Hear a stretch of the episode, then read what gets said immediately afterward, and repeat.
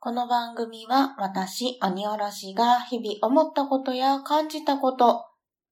きなものの話をボイスブログとして記録することを目的に、また少しでもお話上手になりたいなというささやかな野望を抱きながら、ゆるっとおしゃべりするポッドキャストです。改めまして、鬼おろしです。お弁当の蓋、始まります。皆様、いかがお過ごしでしょうか？そして本日、お誕生日の方、おめでとうございます。新しい一年になりますように願っております。あ、そうや、どの話からしようかな。オープニングの話考えてなかったな。考えてなかったですね。そうそう、先日ですね、ワクチンの2回目を打ってきたんですよ。で、ツイッターなんかの SN 上でね、知り合ってる方々のお話を聞いてると、やっぱり2回目は副反応がひどかった。熱が出るとか、体調悪くなるとか、腕が上がらないとか、そういう話をね、たくさん聞いていたし、職場でも、一週間近くね、休まれた方たちもいたんですよ。なので、うん、自分はどうなるかなっていうのをね、ある程度覚悟もできたし、やけど不安も持ちながら行ったんですね。で、もともと私自身がですね、貧血になりやすいとか、血の気が引きやすいとか、まあ、不安を持って緊張しやすいっていうところがあって、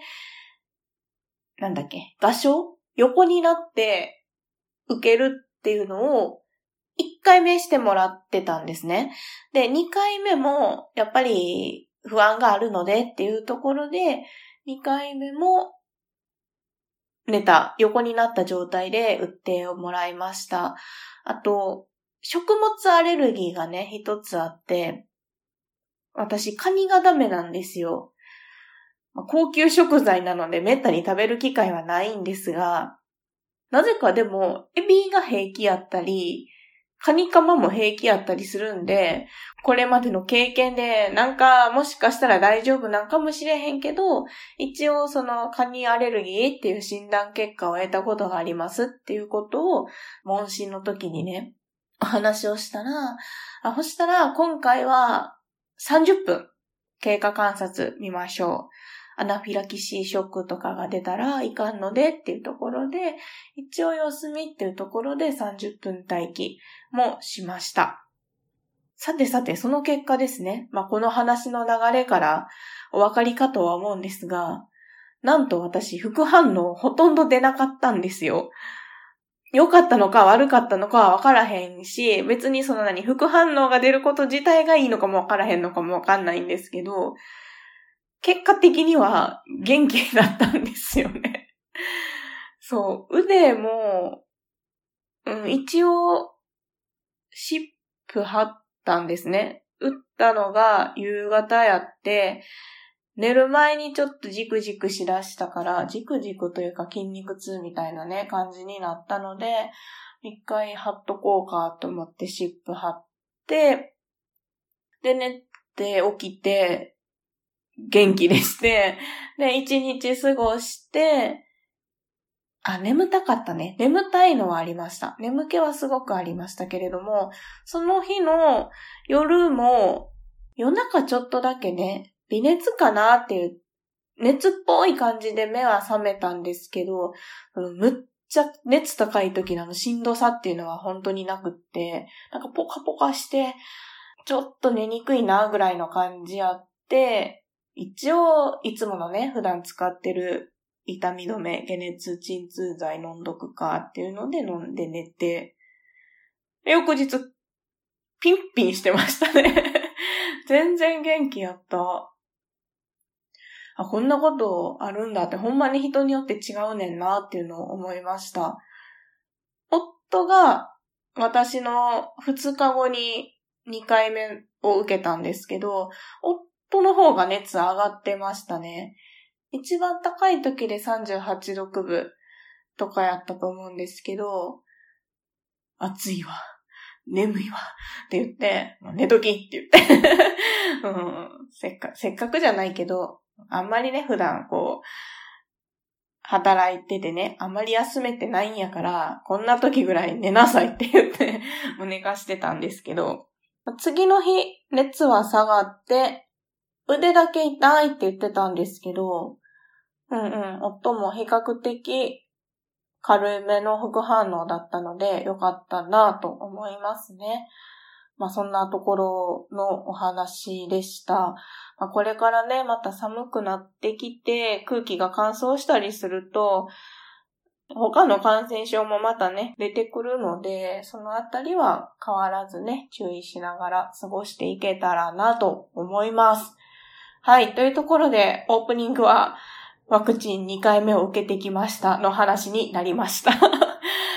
はい。では、今回は本編の方ではですね、ちょっとだけ私の健康面についてお話をしてみようと思います。人によってはもしかしたら聞きにくい内容かもしれません。それだけここの時点でお伝えをしておきます。はい。では本編に移っていきたいと思います。どうぞ今回もゆるっとお聞きください。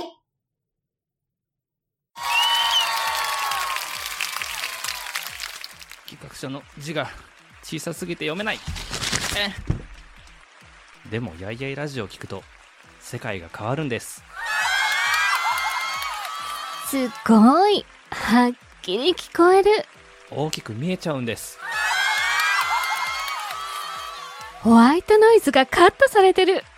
長時間聞いても飽きない。象が踏んでも壊れないポッドキャスト。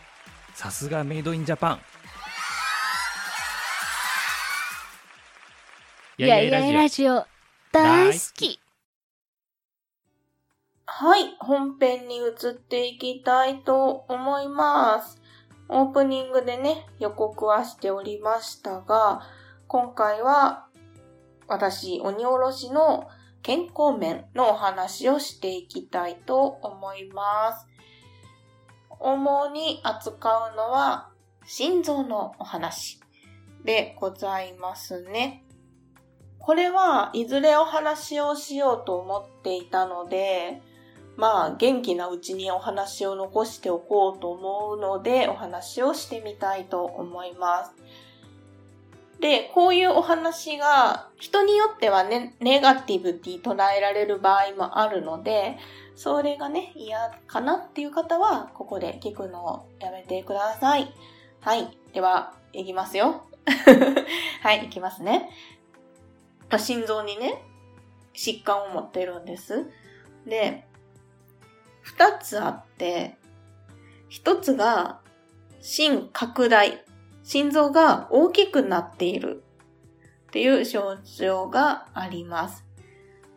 これは、いわゆるスポーツ心臓と呼ばれるものに当たるみたいですね。ちょっとね、ふんわりした話し方になるんですけど、これは理由があって、病院に行ったんですけど、原因が特定できなかったっていうのがあるんですね。もう一個の症状についても原因が特定できないっていうのがあるんですよ。じゃ病院の話になったので、病院の話を先にすると、なぜこの心臓の症状に気づいたかっていうきっかけの話をしてみますと、大学生の時の健康診断でした。当時、体育会の部活に所属をしていたのと、あと、普通に学年の診断でもあったのかな？健康診断があったので、学校でね、受けたんですよ。そしたら、心拍数とかね、測りますよね。その時に脈が飛ぶっていう症状があるので、一回最寄りの病院でもいいし、かかりつけ医でもいいから、一回検査してくだ、してみたらっていう通知をもらったんですね。当時はえっ、と、大学が大阪の大学やったんですけど、吹田市に住んでいたんですね。なので、その下宿をしていた、一人暮らしをしていた近所の診療所に行ったんですよ。そしたら、やっぱり、ちょっとこの脈の感じは、その診療所のお医者さんが見たことない感じ、聞いたことがない感じなので、国立循環器病研究センター、吹田市にもあるんですけど、そちらを紹介状出すんで行ってきてくださいって言われたんですね。で、ああ、そうなんやと思って、うん、まあまあ、そのお医者さんにね、言われたことやから行ってみようと思って、お弁当の蓋では話したことがあります。小説、阪急電車がございます。この阪急、北千里線ですね。こちらを使って、北千里駅まで行きまして、そこにほど近い国立循環器病研究センターに行きました。はい。余談になるんですけれども、まあ、今回一個お話をしておきたいのが、阪急北千里線、北千里駅に行くまでにあります南千里駅という駅がございます。えこちらのですね、改札を出ましてすぐのところにですね、サニーサイドというパン屋さんがございます。このパン屋さんで販売されてますカレーパンが絶品ですので、まあ、多分地元の方はね、知ってらっしゃると思うんですけど、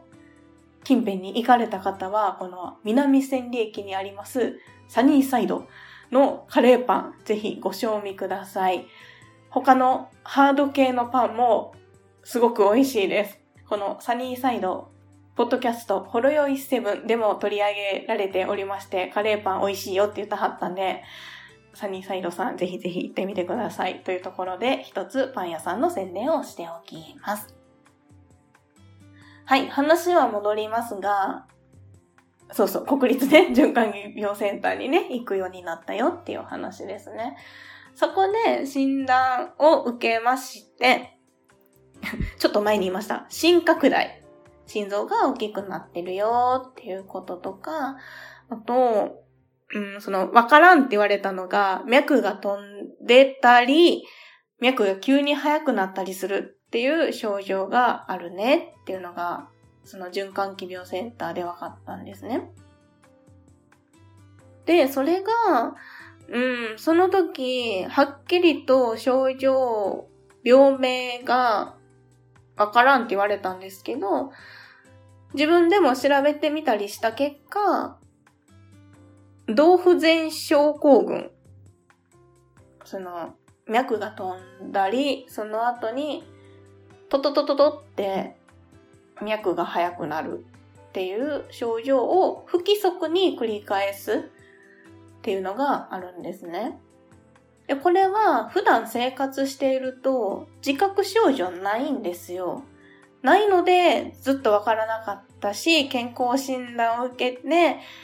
病院行ってみてって言われて分かったことなんですね。なので健康診断って大事ですよ。私はしばらく行けてないんですけれども大事です。その原因がわからないからとか、あまり見たことがない症状だからっていうので、24時間携帯して心電図を測ることができるホルター心電図っていうね、胸の周りにペタペタコードというか、針をね、針ってブスって刺すわけじゃないんですけど、電流、電脈を取るのをペタペタ貼って、心電図を取るっていう検査もしたことがあるんですけど、それでこの心臓のね、様子を測るっていうのもやったことがあります。で、当時、心臓の脈拍を整えるお薬を処方してもらって、まあ、初めは弱いものからっていうので、半年以上飲んでも一向に変化がなくって、うん、変わらないね。どうしたもんかな。薬を強くするかっていうところで、引っ越しになってしまったので、そっからですね、病院に行けてないんですよ。紹介状を書いていただいたんですけど、これ本当に私が悪いんです。私が悪いんです。反省してます。病院に行かなくなってしまったので、長いことね、その、現在の自分の状態っていうのを正確には把握してないんですよ。これを聞いてらっしゃる方は絶対真似しないでくださいね。あなたが言うなって言われると思うんですけど、本当に、なんかいろいろあってっていうのは言い訳になるし、それはやっぱり良くないなと思って、近々病院に行こうと思っております。なので、私が今言いたいことは、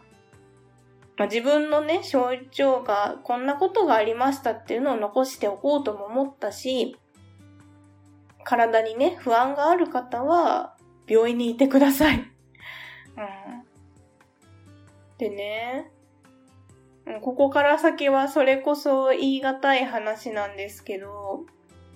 心臓の話は、その親はね、もちろん知ってるんですよ。知ってるんですけど、なんかそこですごくいろいろ考えることがあって、親より先にっていうのは絶対やっちゃいかんなって、なってはいけないなって。